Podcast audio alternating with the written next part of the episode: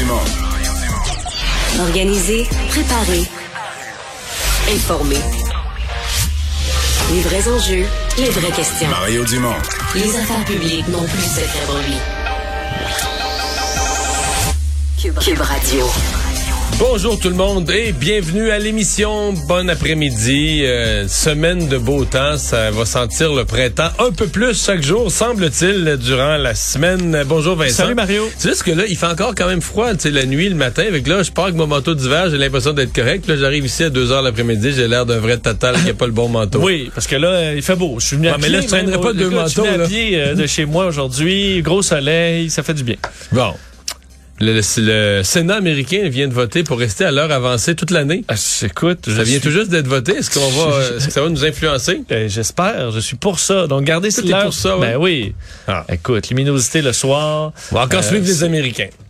Euh, toujours est-il que c'était euh, événement historique ce matin à la Chambre des communes, le président Zelensky qui s'est adressé euh, aux sénateurs et députés. Ouais, le Parlement euh, à Ottawa était plein euh, pour écouter le président Zelensky euh, s'adresser aux parlementaires canadiens. Une, un discours d'une quinzaine de minutes. Je ferai entendre des petits extraits tantôt. Il s'est adressé en ukrainien aux, aux parlementaires. Discours assez sobre, mais très direct, voulant montrer, inviter les Canadiens à s'imaginer ce que eux vivent en ce moment, prenant des références. Là, il parlait de la ville de Vancouver, de la ville d'Ottawa, d'imaginer de la, La tour, tour du CN, CN, ouais. bombardée. Imaginez-vous de se réveiller à 4 heures du matin parmi les bombes, d'imaginer leur enfant, euh, leur ville en débris, le pilonnage constant qui tue des civils. Expliquer à nos enfants le bruit des bombes. Alors, c'était assez direct. Justin Trudeau, de son côté, a présenté M. Zelensky comme un ami. Alors, ensuite, il y a eu euh, ovation de plusieurs minutes. Euh, on reparlera de M. Trudeau. oui, Son le- discours était pas mauvais, mais à plusieurs reprises, euh, il était comme, tu sais, il faisait une ligne, là, puis il avait l'air à se trouver bon, puis il était tout sourire. il était- Zelensky, léger. a- Zelensky a jamais souri. Madame Bergen des conservateurs, Yves-François Blanchet, tous les Jack Mitzing, il n'y a aucun autre Hmm. qui avait comme cette espèce de légèreté. Ça m'a un peu euh, étonné. On va rejoindre tout de suite l'équipe de 100% Nouvelles. On retrouve maintenant le collègue Mario Dumont dans les euh, studios de Cube Radio. Bonjour Mario. Bonjour. Alors, il faut parler de ce discours historique euh, du président Zelensky qui a quand même été accueilli en héros de la démocratie. On peut entendre comment ça s'est passé. Ensemble, nous pourrons surmonter euh, cette épreuve. Nous serons vainqueurs. Gloire à l'Ukraine et merci au Canada. Un discours bien senti, applaudi avec une très longue ovation, mais c'était pas assez pour faire changer d'idée le gouvernement Trudeau, entre autres sur la protection du ciel en Ukraine. Ouais, non, une ovation de plusieurs minutes, en effet. Mais ça, c'est un point d'achoppement bien réel. C'est-à-dire qu'on comprend, je pense que tout le monde comprend. D'ailleurs, c'est ce que c'est Madame May, je pense que c'est Elisabeth May. Il y en a, un- il y a quelqu'un qui l'a relevé. On comprend la demande et on comprend que l'Ukraine veuille ça. En même temps, euh, on comprend bien aussi que dès que t'entres là-dessus, euh, c'est une guerre mondiale. On est en guerre. euh, si les avions canadiens abattent des avions russes pour protéger le ciel ukrainien, on aura beau dire, ouais, mais là, on n'était pas dans une mission offensive. Si les avions canadiens abattent des avions ukrainiens, on est en guerre. Puis... Euh, c'est pas c'est pas ce qu'ont décidé pour l'instant les pays occidentaux et je comprends cette sagesse là. Et il faut voir là on voit de la destruction, on voit de l'horreur, mais s'il y a une troisième guerre mondiale qui implique des dizaines de pays, euh, on n'a pas fini d'en voir de l'horreur. Donc faut toujours euh, faut faut marcher avec mesure dans ces affaires là. Et euh, donc euh, je comprends le président ukrainien demande ça. Maintenant entre ça, je, suis un peu euh, surpris et déçu. Là, de, je trouve que le gouvernement canadien, on a annoncé des sanctions contre 15 personnes de plus ce matin. Pas trop clair c'est qui, c'est quoi.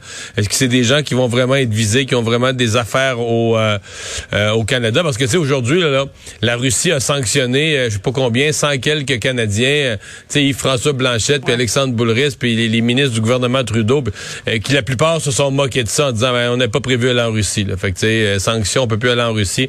On n'a pas prévu aller loin chalet en Russie cet été. Donc, c'est un peu, euh, c'est un peu des sanctions qui sont, qui sont sans objet. Euh, J'ai trouvé que là-dessus, le gouvernement de M. Trudeau a amené peu de choses. D'ailleurs, puisqu'on voit M. Trudeau, euh, je je veux pas être chialeux, mais il est vraiment le seul ce matin. euh, bon, c'est un homme souriant, c'est pas un défaut en soi. Il y avait une belle légèreté. On dirait qu'il lisait des bouts de son discours. Donné, il se trouvait bon. Il a dit qu'au Canada, on aime ça prendre pour l'underdog, tu prendre pour le, le défavorisé, comme si c'était dans un match de sport. Bon, l'image, je la comprends un peu, mais il a souri. puis- sais, euh, Zelensky a jamais souri, Madame Bergen des conservateurs a jamais souri, euh, tu le- tous les autres chefs, hein, François Blanchet a jamais souri. C'est la guerre, les gens meurent, reçoivent des bombes. Je sais pas. Euh, Est-ce que, est-ce que M. Trudeau avait fait peu annoncer, euh, peu annoncer, puis ouais, un ton amical avec le président, président Zelensky, ça c'était très bien. Le Canada est un pays ami de la- de de l'Ukraine. Mais euh, il est vraiment le seul, Monsieur euh, Trudeau est le seul de la gang là, qui, dans son discours, avait, bon, un sourire. Peut-être j'interprète mal, peut-être c'est un homme souriant de nature, mais, ça donnait l'impression qu'il se trouvait bon dans ses lignes, dans son discours, puis que là, ben, il était fier, il était content de ça. Là. En même temps, est-ce que le Canada peut durcir le ton là, présentement avec Vladimir Poutine? Parce qu'on a quand même réitéré l'aide militaire, humanitaire, l'aide aussi pour la reconstruction après le pays. Mais Ouais, mais les, conservateurs, les propose. conservateurs, le bloc euh, avait dans leur discours ouvrait la voie. Est-ce qu'on a pu s'envoyer davantage encore en termes d'armement D'ailleurs, avant si on est pour le faire, faut le faire avant qu'il soit trop tard, parce qu'on se rend compte que la Russie veut fermer les chemins, là, les voies d'accès, pour qu'on soit Ouais. plus capable de ravitailler éventuellement c'est de plus l'Ukraine. plus compliqué. Exact. Euh, à Québec, on a aussi euh, déposé une motion sur l'Ukraine aujourd'hui. Là, on peut entendre euh, comment ça sonne. que l'Assemblée nationale prenne acte des terribles conséquences humanitaires du conflit armé en Ukraine, qu'enfin elle exprime à nouveau son souhait qu'une résolution pacifique et négociée du conflit survienne rapidement dans le respect du droit international. Alors, cette motion est-elle adoptée? Adoptée. Alors, Mario, c'est une motion très, très symbolique à cette euh, reprise des travaux à Québec. Là? Oui, euh, sujet évidemment qui va aller chercher euh, l'unanimité, mais c'est bien de faire ça. C'est bien. Les parlements sont là pour s'exprimer au nom des populations. Je pense que la population du Québec euh, va être euh, contente, satisfaite de voir que les députés, tous partis confondus, se sont unis autour d'une motion. Bon, quel est le poids réel de ça? Mais tu sais, des fois on se pose la question, mais en même temps, quand tout le monde est d'accord, on veut que le gouvernement fédéral, qui lui a la responsabilité, en fasse davantage. C'était des résolutions des dix parlements des provinces qui ont toutes été adoptées unanimement pour dire il faut soutenir l'Ukraine, il faut en faire plus. Ben oui, ça parle jusqu'à un certain point. Ça, ça s'inscrit dans une atmosphère où le gouvernement fédéral, le gouvernement Trudeau se sont réunis en cabinet, puis qu'on peut faire un effort de plus. Ben on se sent vraiment, on sent la pression, on sent l'appui pour faire quelque chose de plus qui vient de partout, partout, partout. Alors c'est pas, euh, c'est pas, c'est pas que ça a un impact direct, c'est ça qui va arrêter la guerre, mais les parlements sont là pour pour s'exprimer. Puis oui, l'addition de tout ça finit par avoir un, un poids. Bon, Mario, on reste à Québec, euh, reprise des travaux parlementaires. Comment tu trouvais ça? Bon, plus de masques, plus de plexiglas. Ça faisait longtemps qu'on n'avait pas vu des scènes comme ça. Là. Ben c'est c'est c'est super, c'est bien à voir. En fait, on a euh, depuis quelques semaines constamment des images de retour à la vie normale. Là. En commençant simplement le premier matin où les gens allaient déjeuner dans les restaurants qui étaient rouverts. C'est juste que là, au moment où toutes les mesures tombent, tout à coup, on se dit ben là, euh, de, la COVID, je sais pas si c'est un accident autour de moi, mais il y en a plus depuis deux semaines. En tout cas, j'entends des plateaux de télé, telle affaire, eux autres, ils ont plus leur équipe et tout ça. Euh, Jean Charest qui l'a. Euh, puis là, en Europe, c'est reparti. En Allemagne, ils sont à 100 000 cas par jour. Je sais pas, les hôpitaux débordent pas, mais ça recommence à rentrer un peu dans les hôpitaux. Donc, il y a quand même, euh, tu sais, il y a comme un mélange de, ben oui, c'est ce qu'on veut voir, puis tout ça. Mais, euh, tu sais, ben, M. Charest, c'est un bel exemple. C'est pas un reproche que j'y fais, mais lui, là, les mesures tombaient, il a lancé sa campagne. Je pense que c'est quelqu'un qui a fait attention depuis deux ans, puis là, il dit, bon, ben là, euh, on peut se permettre la liberté. Ça a pris une semaine, il y a la COVID, il faut qu'il arrête toutes ses activités. Puis on, on souhaite de pas être malade. Mais c'est quand même un avertissement que il va en avoir plusieurs comme ça. Lui, c'est un exemple parce que c'est une personnalité publique, mais je suis convaincu qu'il y a plein de gens qui vont dire, bon, ben les mesures tombent, on a puis tout ça, puis qui vont se ramasser la semaine d'après, ils vont avoir la COVID. Et de ce nombre-là, ben, qui sait qu'il y en aura quelques-uns à l'hôpital. Donc, faut pas être pessimiste, mais je trouve quand même qu'il y a comme une drôle de une drôle d'atmosphère. Puis je serais pas. Tu sais, ce que j'entends depuis une journée ou deux, c'est des gens qui disent Ouais, ben, tu sais, on va prendre, on va profiter de la liberté, mais avec une prudence, puis le masque dans certaines circonstances, puis euh, je pense qu'il y a quand même une retenue qui s'installe parce que là, hey, la dernière affaire qu'on voudrait, c'est que ça reparte pour le vrai puis qu'on se retrouve avec euh, euh, encore des cas, des hospitalisations à la hausse. travers. reconfiner, je pense qu'on le fera pas, mais qu'on se retrouve avec là, des hospitalisations qui repartent à la hausse, Non. le délestage, le bordel, etc. là. Euh, il est quand même question de lever de l'urgence sanitaire, un projet qui devrait être déposé très bientôt. Puis en même temps, on apprend que le gouvernement a octroyé pour 17 milliards de dollars en contrats sans appel d'offres dans les deux dernières années. Oui, ça a été long. Hein? Ça a été long, l'urgence sanitaire. Les partis d'opposition l'ont souvent demandé. Euh, on aura finalement demain, selon ma compréhension, ce projet de loi. Euh, parce qu'on peut pas on peut pas juste enlever l'urgence sanitaire. Il y a des mesures qu'on a, des, des, euh, des mesures salariales, des mesures qu'on a mis en place pendant l'urgence sanitaire et qu'on va vouloir, auxquelles on va vouloir donner une assise juridique. Donc, puis je pense que les partis d'opposition vont être d'accord avec ça aussi. Mais, ouais, les contrats sans appel d'offres, ben ça, ça reste ça reste délicat. Aujourd'hui, la présidente du Conseil du Trésor, Sonia Lebel, qui est une ancienne commissaire de la euh, de la commission, procureure de la commission Charbonneau, euh, bon, a été a répondu à toutes les questions là-dessus, a dit écoutez, ces contrats-là sont là, sont publics, sont transparents, mais ça reste des contrats sans appel d'offres, donnés dans l'urgence, qu'on comprenait probablement les premiers mois, mais ça s'est ça s'est étiré beaucoup. Est-ce que ça s'est étiré trop? Tu sais, le problème, c'est que Mettons aujourd'hui, demain le projet de loi va être déposé sur l'urgence sanitaire. Ça intéresse juste la classe politique. Là. Dire, dans la population, une fois que les restaurants sont ouverts, les bars sont ouverts, euh, les sports ont repris, et j'entends pas beaucoup de monde là dans la rue, sur le trottoir, qui disent ah c'est bien terrible, on vit sur l'urgence sanitaire. Les gens vivaient quand il y avait la conséquence dans leur quotidien, mais de dire que bon là, le gouvernement peut octroyer certains contrats par décret, tout ça. Bon, je pense que quand on l'explique aux gens, ils vont dire ouais, c'était mieux par appel d'offres, faudrait qu'on vienne à la régulière. Mais spontanément, là, ça se bat pas dans les autobus pour dire c'est terrible. les partis d'opposition se retrouvent une fois que les autres mesures sont levées, les partis politiques sont dans l'opposition, ça devient un sujet très très pointu, très très politique, puis ils sont pas mal les seuls à réclamer avec euh, les journalistes, les observateurs, des analystes, mais à réclamer la, la fin de ça ou à crier à l'outrage de ça. Mais quoi qu'il en soit, demain, on devrait entamer le processus pour mettre fin à ça. bonne facture.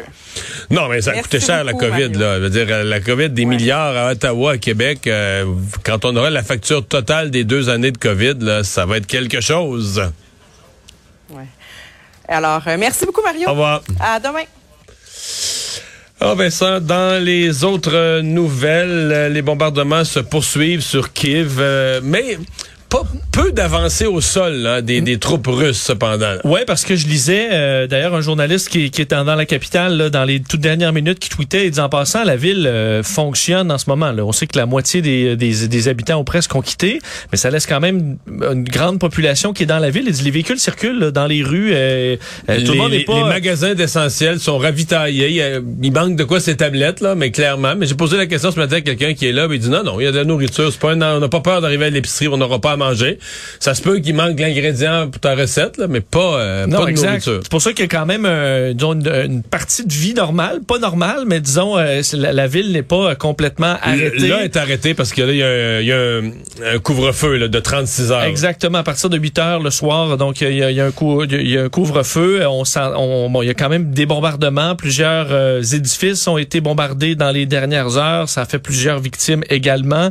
on sait que le Kremlin a dit hier ne pas exclure euh, de, de, de, prendre le contrôle des villes, mais c'est plus facile à hmm. dire qu'à faire. Ben, même hier, hier euh, on dit la ville de Mariupol est détruite. Nous, ce qu'on voit, c'est la destruction des, des bâtiments, des lieux, d'un hôpital, etc. Mais hier, hier, à la fin de la journée, l'armée ukrainienne faisait à Mariupol le bilan d'une journée. Comme, comme on dirait dans une campagne électorale, on utilisait ce langage-là. on a gagné la journée. Donc l'armée ukrainienne disait à Mariupol, on a gagné la journée. Je me souviens pas des chiffres, je les ai vus publiés, mais on sait jamais si c'est vrai non plus. Ça, reste, ça peut être un peu propagandiste de l'armée ukrainienne, mais on a pris tant de chars, on a tué, je pense, c'était 150 soldats russes. Ils avaient fait comme une offensive, avaient coincé les soldats russes par en arrière. Donc c'est... Oui, et la, question de... On parlait de la saison de la boue, là, hier, là, il fait, il fait chaud. Là, ça dégèle, là, euh, c'est parce que la semaine dernière, il faisait quand même assez froid, ce qui a permis, entre autres, de circuler dans des zones boiteuses. Là, hier et aujourd'hui, c'est du 6-7 degrés le jour, ça gros soleil. Et là, ça devient de la boue. Alors, éviter certains coins, ça devient de plus en plus difficile pour des chars euh, russes. Et effectivement, là, les avancées euh, semblent être très minimes par endroit depuis, depuis plusieurs jours maintenant. à Mariupol, là, ce qu'on a réussi à faire, c'est des évacuer un peu plus. On parle au moins de 20 000 personnes qui ont été évacuées dans les dernières heures, 2 000 voitures. La veille, on avait seulement pu évacuer 160 voitures. Ça vous donne euh, euh, une idée. Alors, on réussit à faire un peu plus d'évacuation.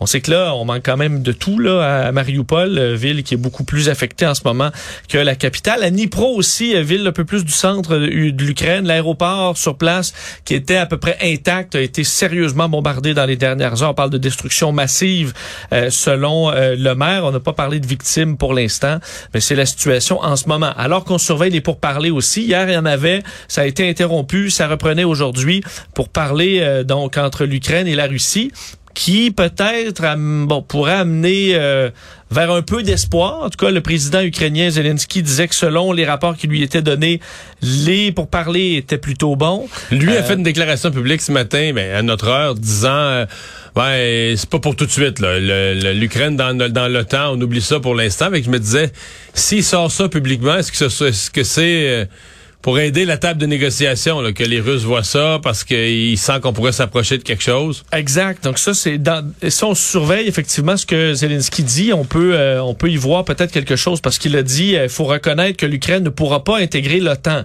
Euh, et c'était une demande des Russes. Alors est-ce qu'on peut se retrouver peut-être là-dessus?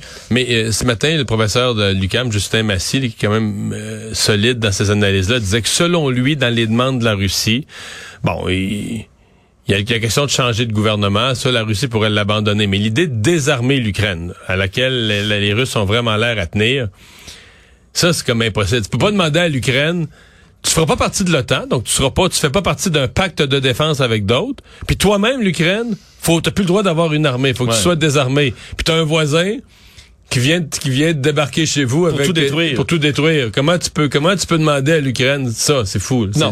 Mais est-ce que là, face à une humiliation militaire qui pourrait s'en venir euh, très rapidement, qui est même déjà en cours pour euh, les Russes, de se dire bon, ben on va faire euh, avec une reconnaissance que vous ne rentrez pas dans l'OTAN, reconnaissance de la Crimée, peut-être les régions pro-russes, et que ce sera tout, puis on va dire qu'on a gagné la guerre peut-être qu'on va se rapprocher de ça. Euh, mais on n'y est pas tout de suite.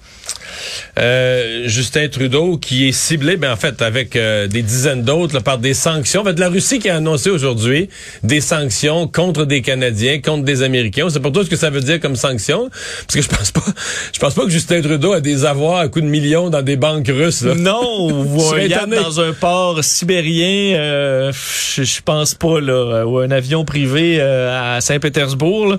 Mais bon. la Russie lance ça, une série de sanctions envers de nombreux Canadiens, de nombreux Américains. Dans les plus connus, ben, on touche Justin Trudeau et Joe Biden qui sont euh, qui sont ciblés. 313 Canadiens euh, sont là-dedans, donc la plupart des, politiciens fédéraux, euh, ils sont ils sont nommés aux États-Unis. 13 personnalités, entre autres secrétaire d'État Anthony Blinken, également l'ancienne secrétaire d'État et ancienne candidate à la présidence Hillary Clinton. Ce qui est plus au pouvoir, mais, mais Poutine la déteste terriblement. Semble-t-il qu'il a fait une affaire personnelle. Ouais, ben il a écrit, elle a écrit d'ailleurs euh, merci euh, aux Russes pour ce, euh, ce, ce, ce, prix là, du Lifetime Achievement Award. Cet accomplissement d'une vie. Accomplissement d'une vie d'être banni comme ça de la Russie. Alors elle leur vraiment répondu à la blague et plusieurs répondaient en disant effectivement est-ce que Joe Biden avait une villa euh, en Sibérie? Je pense pas. Donc des conséquences pour eux en ce moment sont minimes, mais dans un souci de réplique la Russie qui a décrété ça aujourd'hui. Et après sa vice-présidente, eh bien Joe Biden ira lui-même en Europe. Oui, et, euh, visite importante là, à partir du 24 mars, Joe Biden va se rendre à Bruxelles, euh, donc euh, réunion des chefs d'État et des gouvernements de l'Union européenne, entre autres sommet extraordinaire de l'OTAN le même jour sur le dossier ukrainien. donc il, on disait aujourd'hui le président du Conseil européen Charles Michel disant ces temps difficiles, notre action transatlantique est plus importante que jamais. Le président américain Joe Biden se joindra aux dirigeants de l'Union européenne le jeudi 24 mars pour discuter du soutien à l'Ukraine et à son peuple et du renforcement de la coopération en réponse à cette agression de la Russie contre l'Ukraine. Finalement, un caméraman de Fox News euh, qui euh, a péri. On est rendu euh, du côté journalisme à quatre, je pense, personnes décédées en quelques jours. Oui, d'ailleurs, on avait parlé dans les dans le courant du week-end de ce journaliste américain, Renault, exact, qui qui est décédé sur place.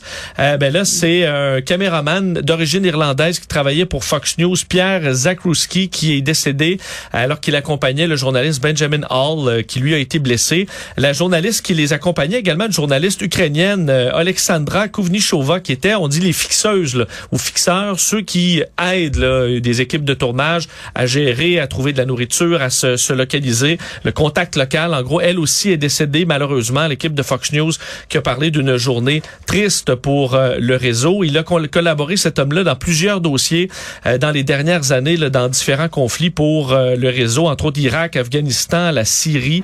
Il avait obtenu un prix à l'interne aussi à Fox News pour avoir joué un rôle dans l'évacuation de leurs pigistes en Afghanistan et leur famille lors du retrait précipité des États-Unis. Alors, une nouvelle qui fait jaser un peu partout aux États-Unis aujourd'hui.